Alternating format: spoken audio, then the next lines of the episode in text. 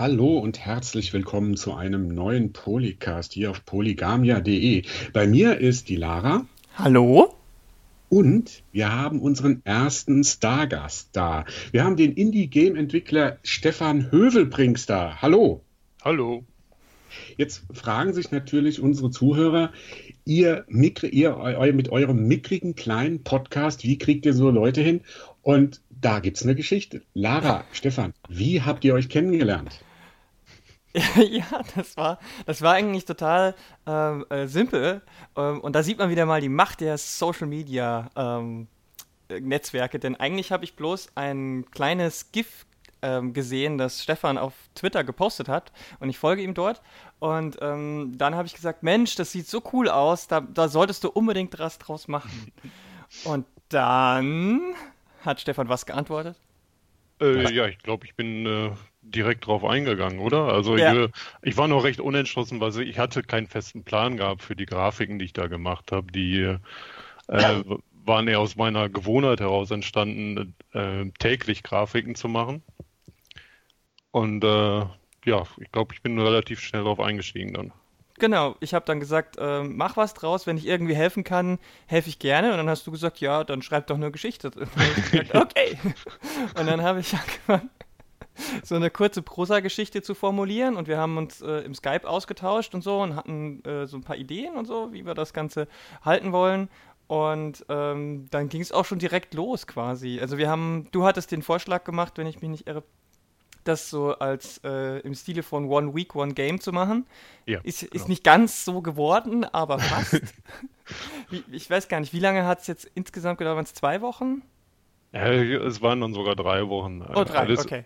Es kommt ja immer anders, als man denkt. Also es war eigentlich, die eigentliche Arbeit, die kann man schon so ungefähr auf, äh, das war ungefähr eine Woche. Ja.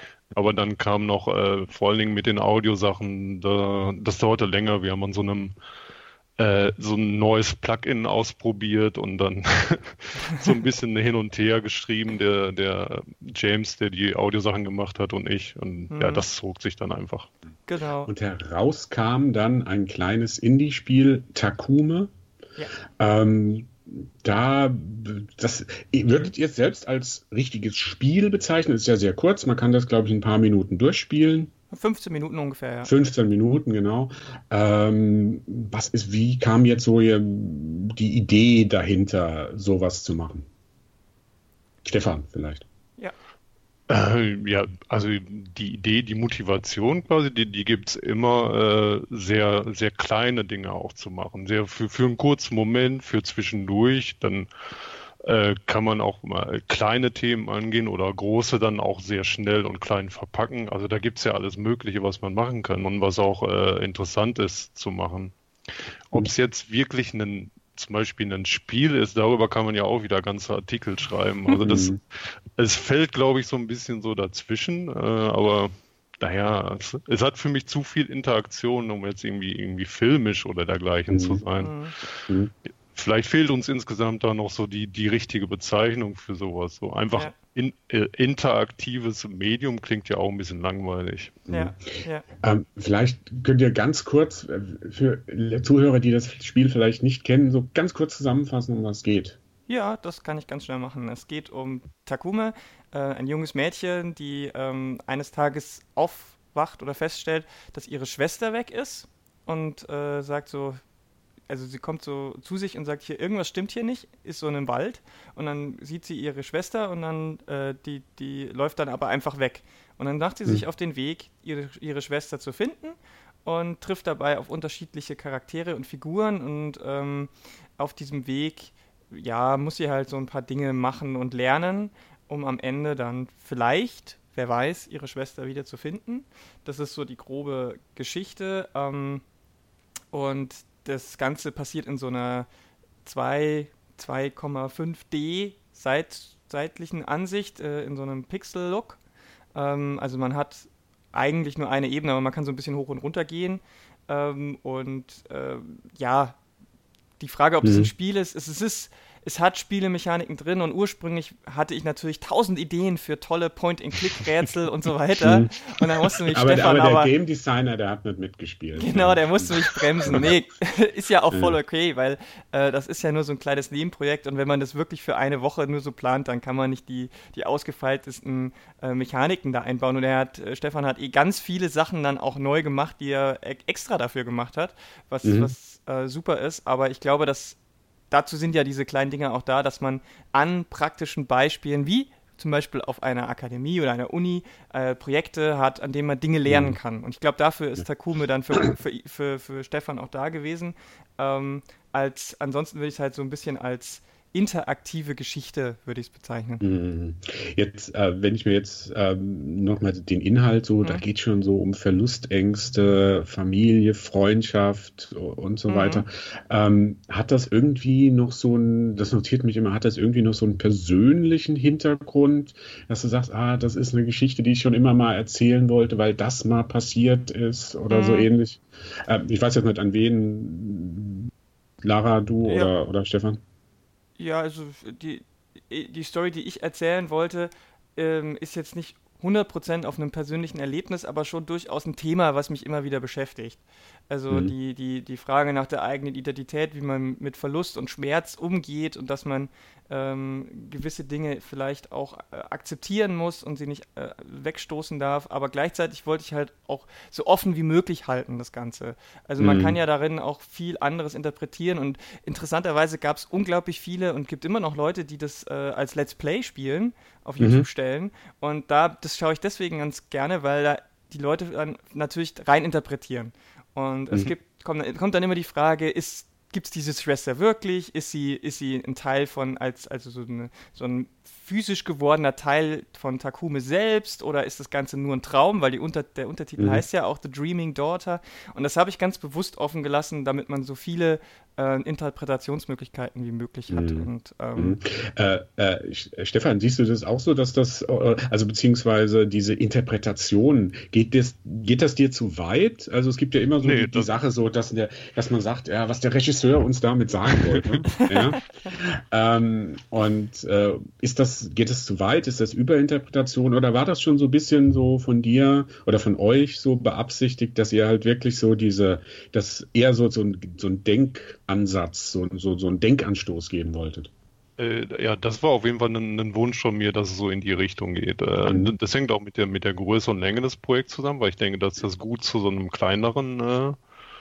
Äh, Ding passt. Und äh, das war auch also von meiner Seite so ungefähr die einzigste Vorgabe oder Einwirkung auf die Story. Also der Rest kam ja dann von Lara. Mhm. Aber ich mag das wirklich, wenn man als Betrachter oder als Spieler dann sich, sich selbst irgendwie auch oder seine eigenen Erfahrungen mit einbringen kann und die, die mhm. Geschichte auch vielleicht aus, aus mehreren Perspektiven betrachten kann. Mhm. mhm. Ähm, das ist ja wirklich so ein künstlerischer Ansatz, wenn man normalerweise, wenn überhaupt, findet man in der Games-Branche bei den Indie-Entwicklern ganz selten so bei Blockbustern und so weiter. Würdet ihr sagen, dass euer Spiel jetzt so im Nachhinein ein Erfolg war oder gibt es irgendwas, was ihr anders hättet äh, machen wollen, hätten, machen. Ja, mhm. also, ja. Mhm. Ich glaube, ihr wisst, was ich meine. Ja, Stefan, sag ruhig. Ja, also es war auf jeden Fall ein Erfolg. Äh, es war äh, auch so auf mehreren Ebenen, so als, als Selbsterfahrung, um wieder dabei zu lernen und auch äh, man hat auch gesehen, dass vom, äh, ich sag's mal, vom Marketing her hat es ganz gut funktioniert. Also es wurde mhm. schon von einigen gespielt. Äh, und und vom, von Feedback, das war dann größtenteils positiv, aber es kam auch, es waren ein paar Leute, die konnten, glaube ich, mit der, mit der Kürze oder dass so wenig Gameplay da war, dann nicht so viel äh, anfangen mhm. oder waren, manche haben sich auch die Story vielleicht, konnten sie nicht interpretieren. Also solche Dinge, da gibt es auf jeden mhm. Fall, wenn, wenn man nochmal sowas machen würde, würde ich wahrscheinlich, äh, würden wir eher versuchen, vielleicht ein bisschen mehr, mehr Interaktion reinzubringen, mehr, mhm. mehr Inhalte das wäre so von meiner Seite denn mhm. ein Wunsch für das nächste Mal. Lara, bei dir? Ja, also ich habe auch viel, viel Positives und das, was so ein bisschen kritisch rüberkam, war halt genau das, was wir machen wollten. Also es gab, gibt natürlich ja. Leute, deren Spieleerfahrung, die sind auch, wie du sagst, durch große Spiele vielleicht so geeicht, Dinge sehr explizit dann auch ausgesprochen zu bekommen.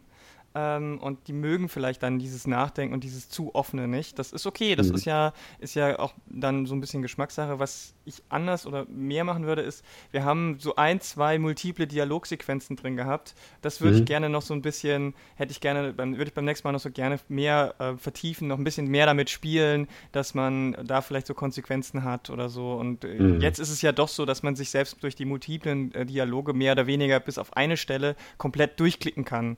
Es gibt am Mhm. Ende bei der letzten Figur, Figur, die man trifft, bevor es zum Finale kommt, gibt es äh, die multiple Dialoge, wo man nur eins von beiden anwählen kann. Ähm, Mhm. Das wäre natürlich dann in Zukunft so ein bisschen, was ich gerne als äh, Autorin ausprobieren würde. Aber insgesamt super positiv. Ich, wir waren, ich, ich persönlich war zum Beispiel mega überrascht, dass so Leute wie, ich glaube, Rock Paper Shotgun sogar darüber ein Artikelchen geschrieben haben.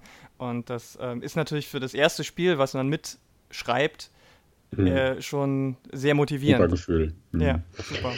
Ähm, jetzt war Takume kostenlos. Ihr habt euch vielleicht nur einen Kaffee davon leisten können. ähm, aber jetzt demnächst soll der Rubel rollen.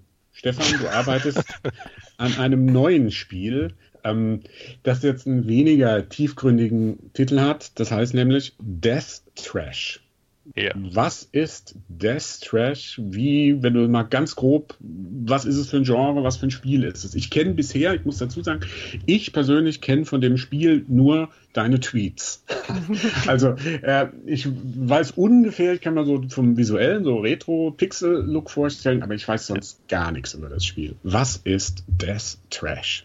Okay, äh, Death Trash ist ein äh, postapokalyptisches Rollenspiel, in dem es um äh, Exploration geht, aber auch äh, es hat auch einige Action-Elemente und Dialoge. Und äh, also es ist eine Mischung von vielen Dingen. Auch vom äh, Worldbuilding kommt so einiges an äh, Cyberpunk äh, und Horrorelementen drin vor und äh, ja, also es, ich habe selber noch nicht so den ganz guten Pitch dafür gefunden, also das in ein, Mhm. zwei Sätzen zusammenzufassen.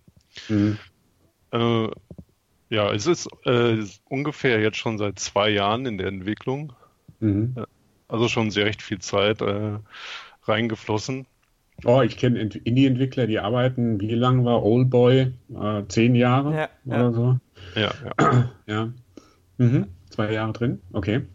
Äh, wie, wie würdest du das jetzt so vom. Es klingt jetzt für mich so ein bis, bisschen in Richtung Wasteland.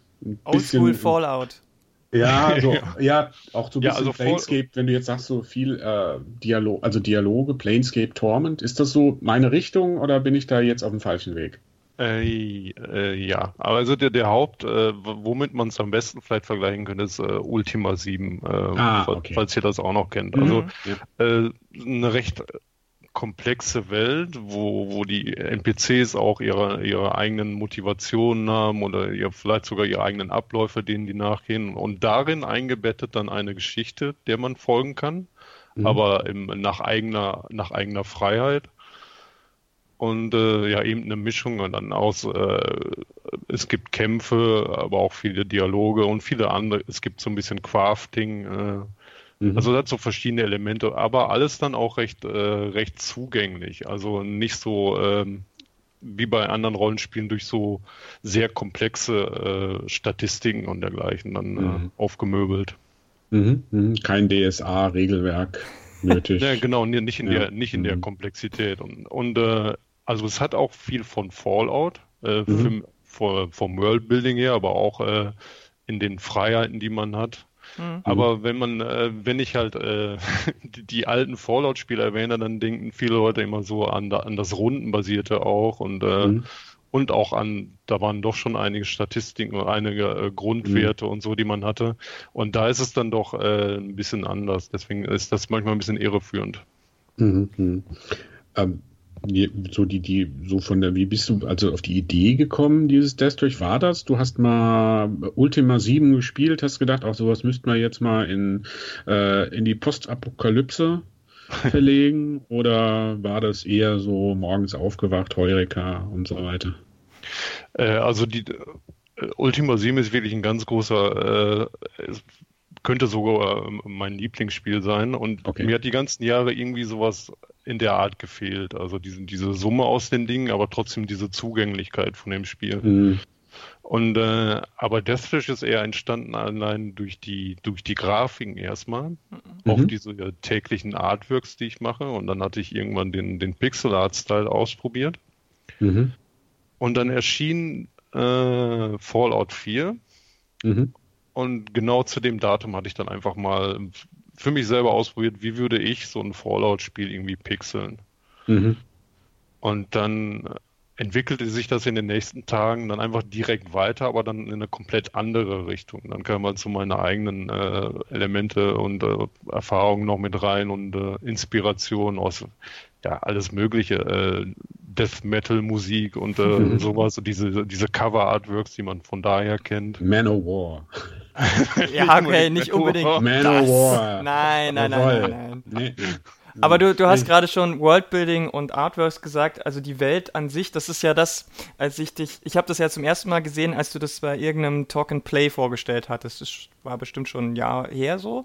Deswegen kam ich ja drauf und da, da hat mich natürlich dieser Artstyle schon direkt eingefangen. Das war ähm, weil da nicht nur Postapokalypse ist, sondern sind da ja auch, also es hat ja, hatte so ein bisschen was von, ich weiß nicht, Cthulhu-Mythos-artiges drin, weil ja, da auch so mhm. Tentakelwesen in dieser Welt sind mit riesengroßen Augen und so weiter. Äh, wie, wie, wie ist da, wie bist, also was ist da die Verbindung? Wie, wie passt sich das in die Spielewelt von einem normalen, sag ich mal, Postapokalypse-Spiel rein? Du meinst, wie die als Inspiration da reingekommen sind? Ja, auch und, und wie es in den Inhalt, also so storymäßig, was ist denn da so passiert in der Welt, dass da Oder Was darfst du denn erzählen? Genau, Spoiler. wie viel darfst du denn sagen, also bevor so der... grob ist, äh, okay, können wir so ein bisschen den Werdegang. Also zum einen äh, war es auch, die Bilder waren einfach zuerst da und die waren so relativ von Anfang an da. Die waren so, also nachdem ich diese so Fallout-ähnliche gemacht habe, kam schon irgendwie Tag 2, Tag 3, da kamen schon halt diese Wesen mit dazu.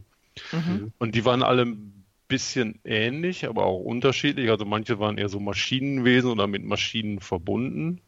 Aber dieses Fleischähnliche, Tentakelähnliche, das war irgendwie sowas, sowas Durchgehendes, was sie dann behalten haben. Mhm. Und äh, also vom Gefühl her und wie vom Atmosphärischen hatte ich irgendwie so schon recht, recht früh so ein Bild von dem allen. Aber dann über die Zeit hinaus musste ich natürlich mir dann auch, dann hat sich dann die Story zu denen entwickelt. Und also das ganze spielt halt auf einem anderen Planeten. Und das äh, ist, ich würde es als Alien-Rasse bezeichnen. Mhm. Mhm.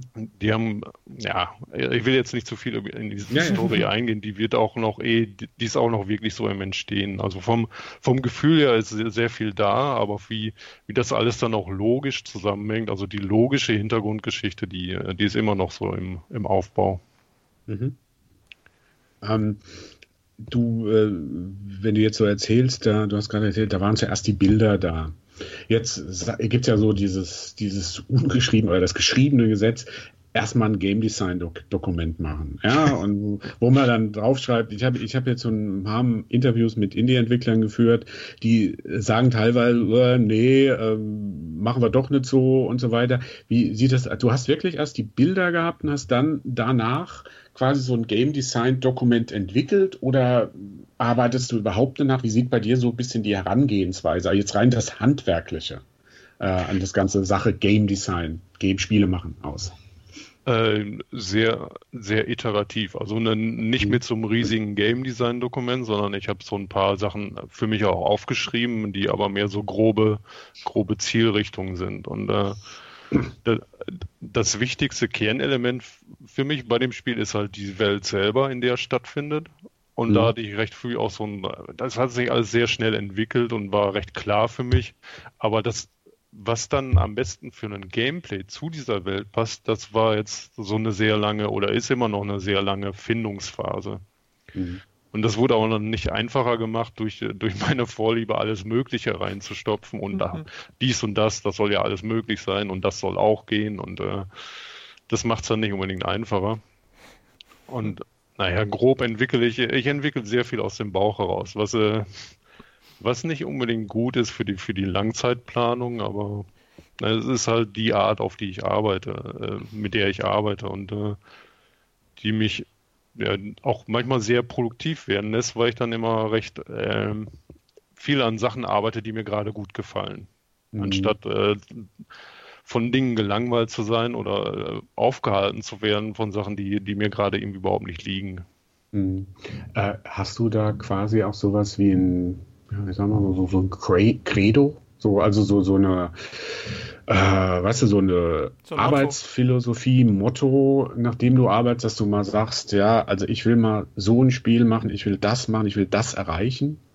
Ich, äh, äh wie das Spiel ungefähr sein soll? Also ich nee, so nee, also jetzt so ganz persönlich, wie du jetzt, du hast jetzt mit Takuma, jetzt hast du das gemacht. Ich, ich merke schon, also von der Art und Weise, wie du rangehst, ist das ja sehr, ähm, sehr, ja, sehr persönlich, kommt mir so vor ja, dass du, dass du sehr viel Persönliches da reinbringst. Äh, es, es, gibt halt so, so ganz, wir wollen Spiele machen, damit jeder Spaß hat oder so, so ganz billig jetzt ausgedrückt, ja. Ähm, willst du mit deinen Spielen eher so, äh, wie du in Takome, so Denkanstöße erreichen? Willst du äh, in Spielen denen einfach nur pures Gameplay vermitteln oder hast du da schon eher so eine, so eine Botschaft, die du rüberbringen willst? Also ich habe, glaube ich, so ein, so ein Polit Politik d'auteur, wird man jetzt beim äh, im Film ja. sagen, ja. Äh, ich habe keine klare Zielsetzung dabei, aber ich möchte schon äh, Spiele machen, die die Leute zum, äh, zum Nachdenken anregen, die denen äh, neue Dinge zeigen oder bestehende Dinge in anderen Perspektiven.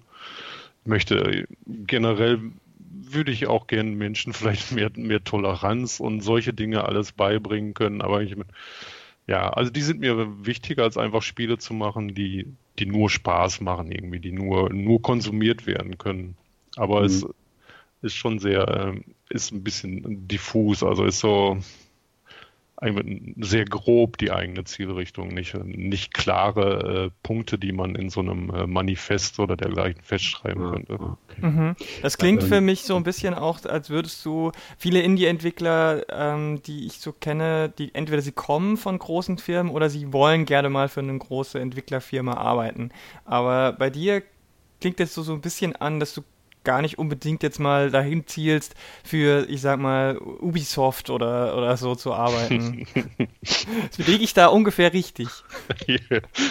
ja, also als ich äh, vor ein paar Jahren anfing, da war, da war das für mich noch nicht so klar. Ich wollte einfach irgendwas mit Spielen machen, vielleicht auch meine eigenen. Äh, und fing dann erstmal an, die eigenen Spiele auch zu machen, hauptsächlich um ein, um ein Portfolio aufzubauen. Mhm. Aber jetzt über die Zeit ist mir auch klar geworden, dass das wirklich äh, auch das, das Größte dann ist, äh, an den eigenen Projekten arbeiten zu können. Und deswegen ist jetzt die Zielrichtung wirklich damit, äh, seinen Lebensunterhalt zu verdienen. Also als wäre das Optimum. Mhm. Mhm. Wo, wo bist du hergekommen? Also es klingt jetzt nicht so nach der äh, klassischen Game Designer Karriere. Ich habe irgendwann mal Level entworfen für Counter-Strike, bin dann irgendwie im Praktikum, habe dann Praktikum gemacht bei Electronic Arts und mache jetzt äh, Game Design. Wo, das, woher kommst du so beruflich gesehen? Hast du dir das selbst beigebracht? Ist das, hast du das irgendwo gelernt? Gibt es ja auch äh, ein paar Games-Studien da, äh, also Studium. Wie bist du zum Game Designer geworden jetzt? Also das war hauptsächlich alles äh, autodidaktisch. Mhm. Und mein, äh, mein Lebenslauf ist wirklich sehr oh, also was du was, sagen, was für, legal für ist, was legal ist und was du erzählen darfst. Also, es war alles legal, aber es war, ich war lange, also ich bin mittlerweile auch schon 38 mhm. und ich war lange Zeit in meinem Leben, habe ich was anderes gemacht. Ich war zum, äh, in der Printbranche, also ich habe Flyer designt und mhm. gedruckt in, in kleinen Auflagen, in, in in, in so einer kleinen Stadt auf dem Lande und äh, hatte dann, ich war überhaupt nicht zufrieden mit äh, damit und äh, es hat auch überhaupt keine Zukunftsperspektive gehabt. Hm. Und nebenbei hatte ich aber immer schon programmiert, äh, kleine Spiele gemacht, andere Projekte gemacht. Und dann vor vor sechs, sieben Jahren ungefähr hat, hat, sich irgendwie so ein Schalter in meinem Kopf umgelegt, ey, das kann es ja nicht sein jetzt, äh, ich muss mal irgendwas damit machen. Mhm. Und seitdem arbeite ich zielgerichtet, wirklich fast täglich äh, an eigenen Projekten, hauptsächlich erstmal am Anfang, um, um zu lernen, ja, um einfach auch besser in den Sachen zu werden und äh, schneller programmieren zu können, besser alles irgendwie, ja, das ganze Handwerk erstmal zu lernen. Mhm. Und in den, in den letzten Jahren kommt jetzt auch wieder mehr, kommt dann der eigentliche Inhalt auch dazu. Was möchte man denn dann überhaupt damit machen? Mhm. Und ähm, ja. Wie finanziert sich das jetzt bei dir, wenn du jetzt, also Indies ist ja jetzt zwar in der Presse so total der Hype, aber ich weiß zum Beispiel, dass ein Haufen Indies, äh, die machen ein Spiel, an dem sie fünf Jahre gesessen haben und machen dann dicht, weil sie pleite sind ja. und arbeiten dann doch irgendwo wieder als Level-Designer, sag ich mal. Ähm, wie, wie finanzierst du das? Es gibt ja auch Förderprogramme. Also wie klappt das bei dir? Ähm, eigentlich finanziere ich mich noch gar nicht. Also ich äh, habe bis jetzt einfach von, noch von meinen Ersparnissen gelebt und auch mhm. von meiner äh, von familiärer Unterstützung. Mhm. Aber weil halt das Projekt so vielversprechend ist und auch schon einige Anfragen von Publishern etc. Mhm. bekommen hat, macht, hat es dann Sinn gemacht, äh, den, den Weg jetzt weiterzugehen und das äh, ja weiter an dem mhm. Projekt zu arbeiten, als, als sich dann äh, jetzt auf irgendwelche Jobs zu bewerben. Mhm. Aber das ist jetzt, also du hast jetzt wirklich nur das, du, du machst jetzt nicht nebenbei, wo du es quasi querfinanzierst, irgendwas. Ne. Ah okay. Äh, Stichwort Familie, wie, äh, wie, hat, wie, hat, wie hat deine Familie damals äh, reagiert, als du gesagt hast, äh, ich schmeiß das äh, Drucken-Zeugs jetzt hin und werde jetzt äh, Programmierer und ha, wie, wie, hat sich das jetzt so entwickelt über die letzten Jahre? Ach, die konnten das, ich glaube, die konnten das schon verstehen. Also die, die wissen sowieso, der Stefan halt. Ja. Nee. Die konnten schon verstehen, dass ich irgendwas anderes machen wollte. Dann auch im, äh, also ich glaube, das, das äh, konnten mir viele Leute ansehen, dass ich nicht zufrieden war mit dem, mit dem, mit der Situation mhm. und da raus musste. Und wenn du denen jetzt heute das Spiel so weit wie es jetzt ist irgendwie zeigst oder interessieren die sich dafür, fragen die, äh, hast du schon was fertig oder äh, sagen die so, okay, mach halt dein Kram und äh, toi toi toi. Also. Aber die finden es cool. Also äh, mein Neffe sagt, das wäre das beste Spiel der Welt. Wie alt ist der? der ist eigentlich noch viel, viel, zu jung, um das Spiel spielen zu dürfen, aber das ja. ergibt sich dann ja so.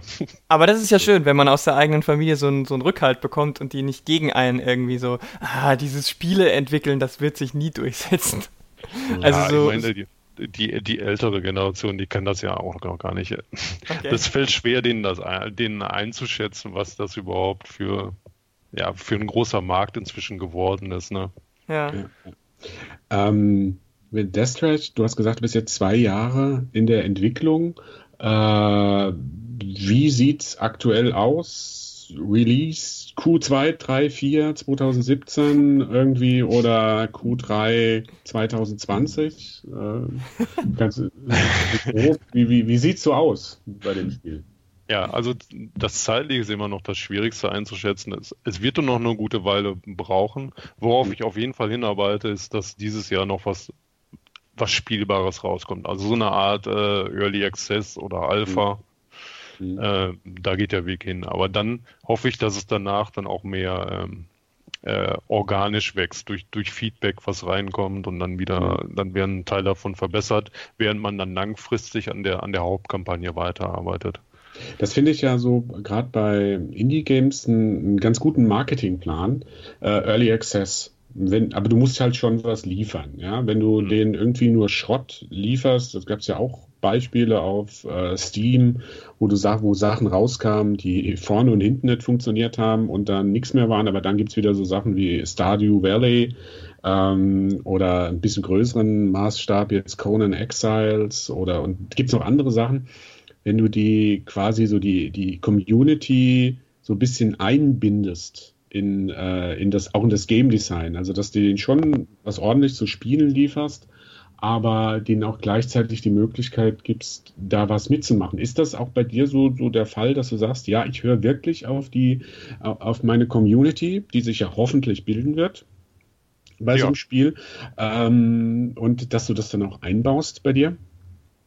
Ja, also es kam auch schon, es kamen schon sehr viele Vorschläge auch von außen, die, die dann wirklich gepasst haben und die dann mhm. auch, äh, oder die mir Wege aufgezeigt haben, die ich vorher noch nicht gesehen habe. Mhm. Äh, ist natürlich, man muss äh, auch ein bisschen die eigene Vision beibehalten, sich nicht zu viel mhm. äh, reinreden lassen, sonst wird ja das Konzept dann irgendwann auch oder die eigene Idee für die Welt äh, zu schwammig. Mhm. Aber es war direkt, äh, ich, also ich habe mit dem Spiel äh, angefangen und dann direkt von Tag 1 an habe ich halt diese, diese GIFs auf, auf Twitter gemacht. Mhm. Und quasi von Tag 1 an gab es dann auch Feedback immer darauf. Ne? Mhm. Warum, warum machst du nicht das oder dies und hier, ach, das finde ich ja gut und du könntest ja das auch machen. Und da kam mhm. schon so einiges jetzt auch in, in ein Spiel mit hinzu, was einfach von außen, äh, ja, von außen äh, so in den Raum geworfen wurde. Mhm. Ähm, hast du da hm, jetzt so Pläne, so Crowdfunding oder sowas? Oder ist es jetzt bei dir, ich ziehe das jetzt durch, wir machen irgendwann die Early Access und dann hoffe ich, dass da halt äh, Kohle reinkommt? Ich äh, arbeite in der Tat auf eine Kickstarter-Kampagne hin. Mhm. Die ja, ist auch zeitlich gerade noch ein bisschen schwer einzuschätzen, wann es passieren soll, aber recht äh, diesen Sommer eigentlich noch äh, indem ich dann das, ähm, das Konzept des Spiels präsentieren werde und welche weiteren Möglichkeiten es auch hätte, wenn, wenn zum Beispiel mehr Leute unterstützen würden. Weil mhm. ich, ich sehe das recht, äh, das Spiel eigentlich auch recht modular. Man könnte viel dazu machen, wenn man halt die mhm. Ressourcen dafür hätte.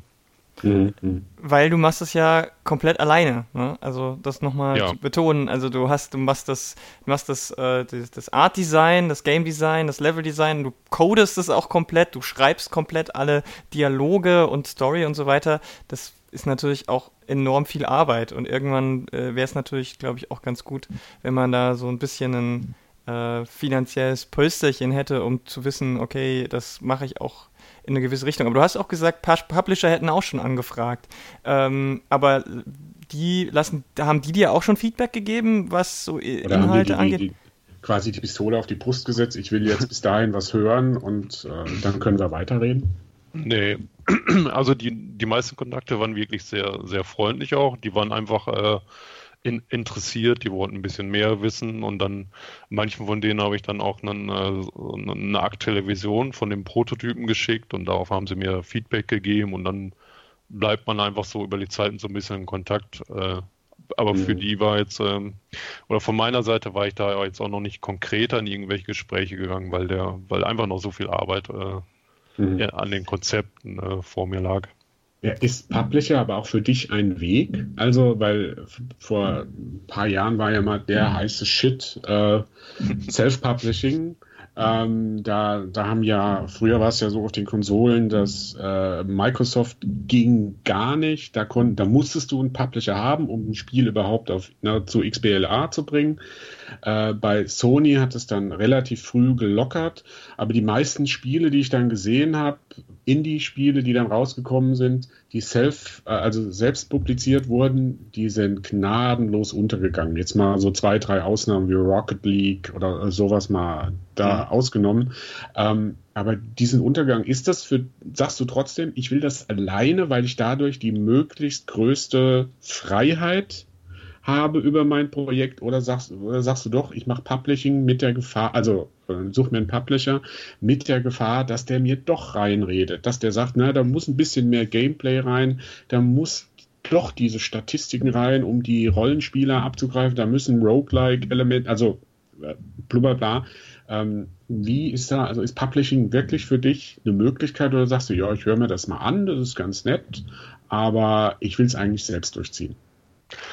Äh, also es hat auf jeden Fall Pro und Contra und äh, deswegen würde ich ähm, ähm, sagen, wenn, wenn das richtige Angebot kommt, würde ich wahrscheinlich gut drüber nachdenken und vielleicht auch Ja sagen. Also generell würde ich gerne alle möglichen Freiheiten behalten, vor allem kreative. Also ich würde an keinem Punkt des Spiels irgendwie mir sagen lassen wollen von irgendwem außen, das kannst du nicht da reinmachen oder das musst du anders machen. Aber das so, äh, gerade ist mir bei dem Projekt sehr wichtig, dass das, äh, dass es da keine Einschränkungen gibt. Mhm. Mhm. Äh, aber ein Publisher hat natürlich, der, also könnte halt die, die, die Reichweite einfach vergrößern. Ja. Mhm. Also mehr Plattformen in andere Sprachen übersetzen. Das ist ja eine ganz andere Logistik dann äh, äh, als wenn man das als Einzelentwickler irgendwie stemmen müsste. Mhm. Deswegen, also ich sehe da halt Pro und Contra in dem, deswegen, also wenn. Du willst es nicht ausschließen. Angebot kommt, ja, genau. genau. Ja, ja. Ähm, Stichwort Reichweite, da ist ja das Netzwerken auch ganz wichtig. Du bist mhm. ja jetzt auch in Berlin, kommst aber ja nicht ursprünglich hierher. War der, der, die Entscheidung nach Berlin zu ziehen darauf begründet, weil du gesagt hast, hier kann ich das am besten machen? Oder, oder war das Zufall? Oder ähm, wie würdest du jetzt äh, dann gleich noch so als nächsten Schwenk so hier diese Gaming-Community in Berlin äh, äh, so für deine tägliche Arbeit einschätzen? Hat das alles irgendwie miteinander zu tun? Ja, auf jeden Fall. Also es hatte einen großen Anteil daran, also ähm, an unserer Entscheidung, also mit meiner Frau zusammen, mhm. äh, nach Berlin zu ziehen. Wir hatten schon irgendwie so eine, ähm, also unsere, wir mochten die Stadt eh äh, oder war interessant für uns, aber dann auch die Überlegung, dass es in dem Bereich hier viel mehr los ist als, äh, als zumindest auf dem Lande. Also ich, Hamburg wäre dann wahrscheinlich auch eine Alternative gewesen. Aber Berlin war schon einfach auch spannend deswegen, weil hier mhm. so viel stattfindet. Mhm. Und, und, ich bin dann, äh, als ich hier angekommen bin, ich auch recht, recht äh, schnell auf diese ganzen Events gegangen, auf der, ja, dieses Talk and Play Event in Berlin ist zum Beispiel sehr, sehr gut, um einfach mal mit anderen Leuten in Kontakt zu kommen. Könnt, könnt ihr ganz kurz für so unwissende Provinzler wie mich aus Stuttgart sagen, was ein Talk and Play ganz kurz ist? Also vielleicht sind jetzt auch ein paar Zuhörer. Okay. Äh, das Talk and Play findet äh, alle zwei Monate statt und es ist eine Mischung aus ein paar sehr kurzen Talks über äh, Spiele, entwicklungsrelevante Themen oder allgemeine äh, Themen, die mit Spielen in Verbindung sind. Und äh, die zweite, der zweite Teil des Events ist dann, dass äh, lokale Entwickler ihre eigenen Spiele ausstellen und dann vom Publikum können die dann gespielt werden. Mhm. Okay. Ja. Bist du da über dieses Talk and Play auch, du, du bist ja auch Teil eines Game Designer Kollektivs, genannt Saftladen. Ja. Ähm, das in Berlin ist, bist du da auch äh, auf die, äh, oder habt ihr euch so gefunden?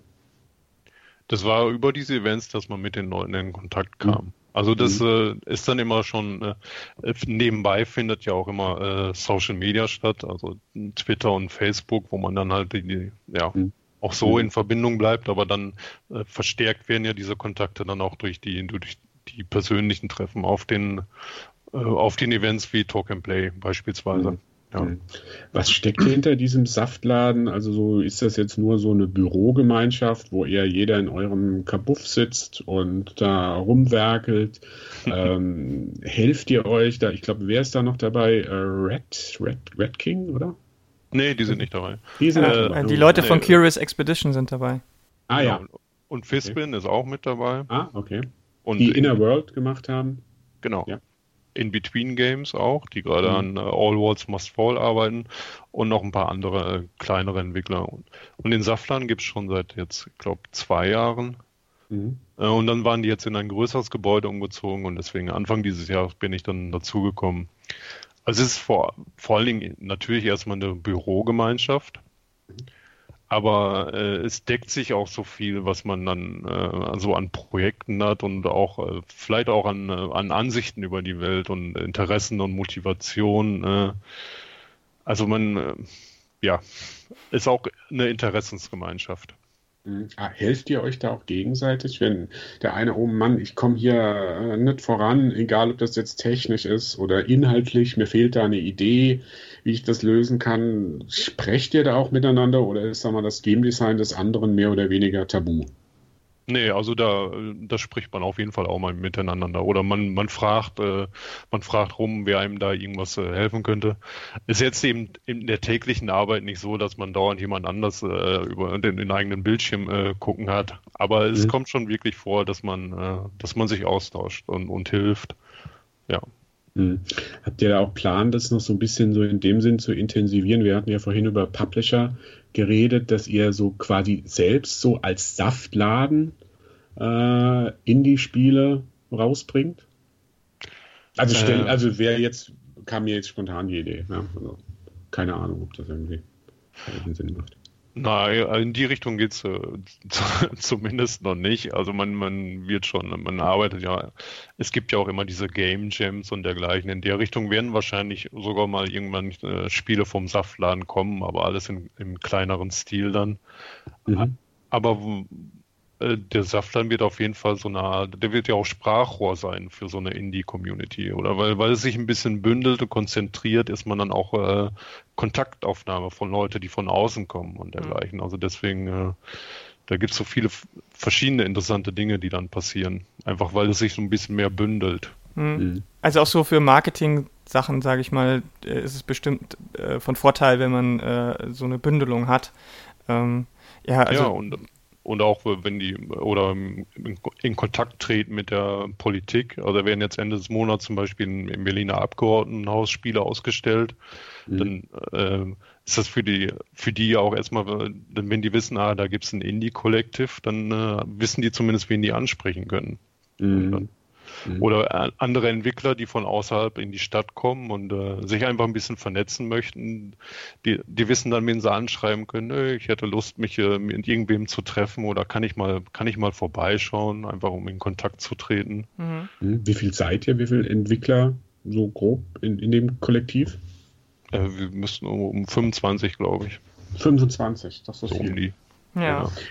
Habt ihr auch Pläne, gemeinsam auf Events dann als Saftladen aufzutreten? Also jetzt mal ganz grob gesponnen, äh, Gamescom, Gamescom, als eigene, also dass es dann einen, einen, in der Indie-Arena einen Stand gibt, Saftladen Berlin. Weil da spart man sich ja vielleicht auch irgendwie, wenn man zusammenliegt. Ja, Wortspiel. Mm. Aber äh, habt ihr da so Ideen, muss ja jetzt noch nicht dieses Jahr sein, aber auf lange Sicht, dass ihr zusammen quasi auch als Einheit, wie du schon gesagt hast, bei der Politik auch auf Events auftretet? Äh, also es gibt noch keine wirklich konkreten Pläne, aber ich, ich denke, da wird äh, gut möglich, dass da noch einiges mhm. passieren wird. Mhm. mhm. Okay. Du hattest die Politik angesprochen. Was wäre denn jetzt so von dir persönlich oder von dem Saftladen als Kollektiv so ein, zwei Dinge, wo du sagen würdest, da, da, da müsste die Politik mal was machen hier in Berlin?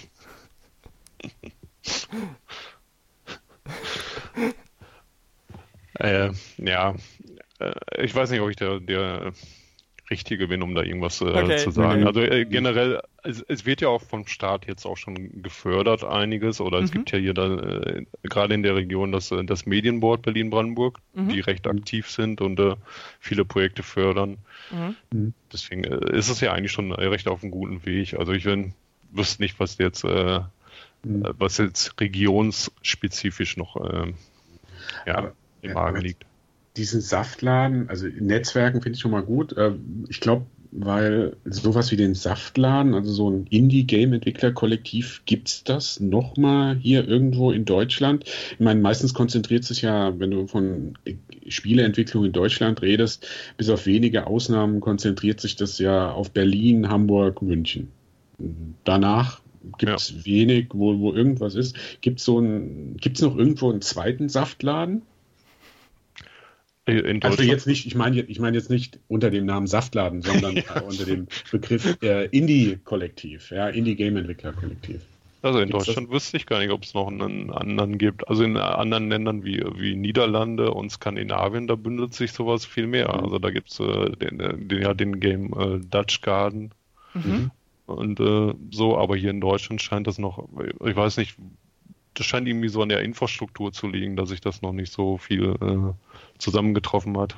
Mhm. Ist das so ein bisschen, also mir kommt so ein bisschen vor, Deutschland hat so den, äh, den Hype um Indie-Games, der damals so bei Braid, sag ich mal, so richtig hoch kam, ja, und wo dann irgendwie Indie-Games, Indie-Games und so weiter, hat Deutschland den, ähm, diesen Hype quasi verschlafen und kommt erst jetzt so ein bisschen zeitverzögert äh, darum, weil jetzt, ich habe jetzt so das Gefühl, jetzt kommen so interessante Sachen wie Death Trash, ja. Äh, Studio Fitzbin äh, mit Inner World vor zwei oder drei Jahren, nee, nur ein bisschen länger her, wo das rauskam.